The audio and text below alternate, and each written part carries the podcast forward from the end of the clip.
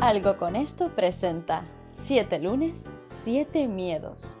Una píldora que hará que cada lunes obtengas herramientas en diferentes materias de la mano de un experto para hacer de tu semana la mejor del milenio.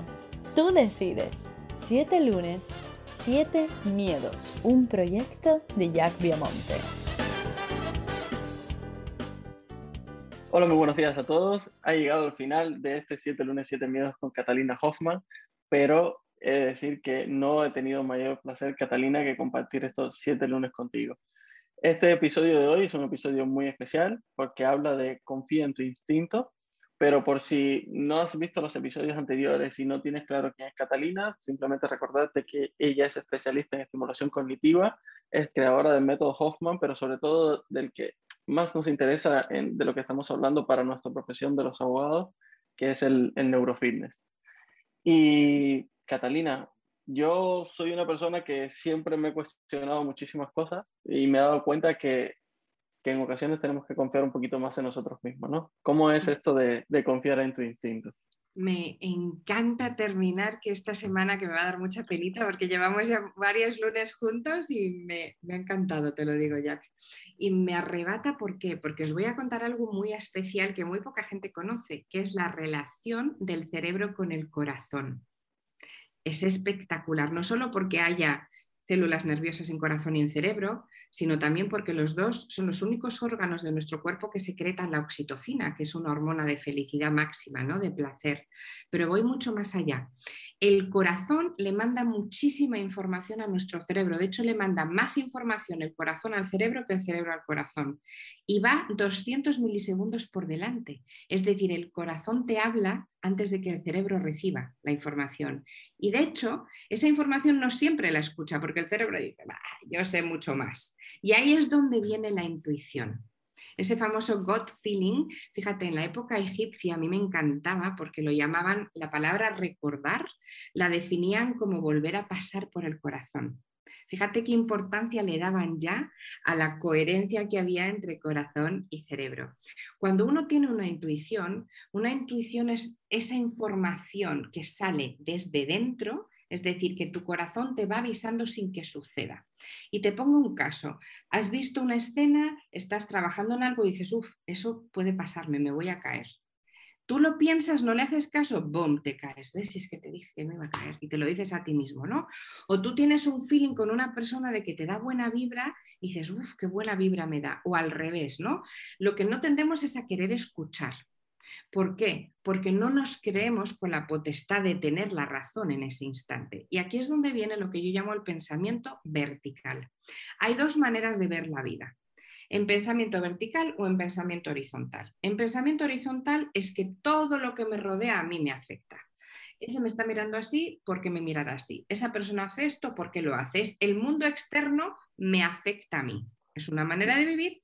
La gran mayoría de las personas viven así.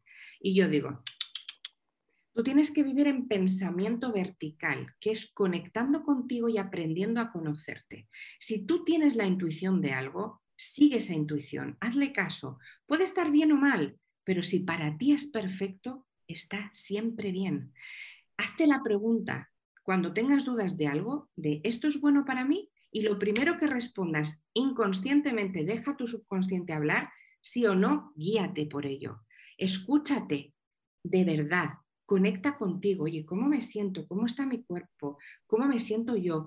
Eso es lo que hace que esa intuición te lleve donde tú quieras, porque la intuición existe, sí. Es información que nos va saliendo de dentro y es nuestra guía, pero lo que tenemos que hacer es darle paso para que realmente pueda conectar con nosotros, ¿vale? Entonces, lo que tenemos que hacer es, ¿vamos a poder estar constantemente aprendiendo lo que nuestro corazón nos dice? Lo podemos mejorar, y hay una técnica que se llama la coherencia cardíaca, que es maravillosa, te la voy a explicar muy, muy por encima, que luego la podemos profundizar desde luego y en todos los cursos que tengo hablo de ella mucho, porque es enseñarle al cerebro a que conecte con el corazón y solo tienes que poner la mano directamente en el pecho, cerrar los ojos, inspirar por nariz y sentir si tu corazón late. Me dirás, ¿cómo, Cata? Digo, sí, sí. Es que te puede pasar que pongas la mano y no escuches el corazón, que lo escuches muy lejos o que lo escuches vibrante muy fuerte. Eso es una técnica de entreno para que todo esto esté alineado, como te he explicado, y puedas potenciar mucho más la intuición. La gente te dice, hay gente con mucha intuición y gente que no, no, no, la intuición se entrena. ¿eh? Lo que pasa es que no la sabemos escuchar.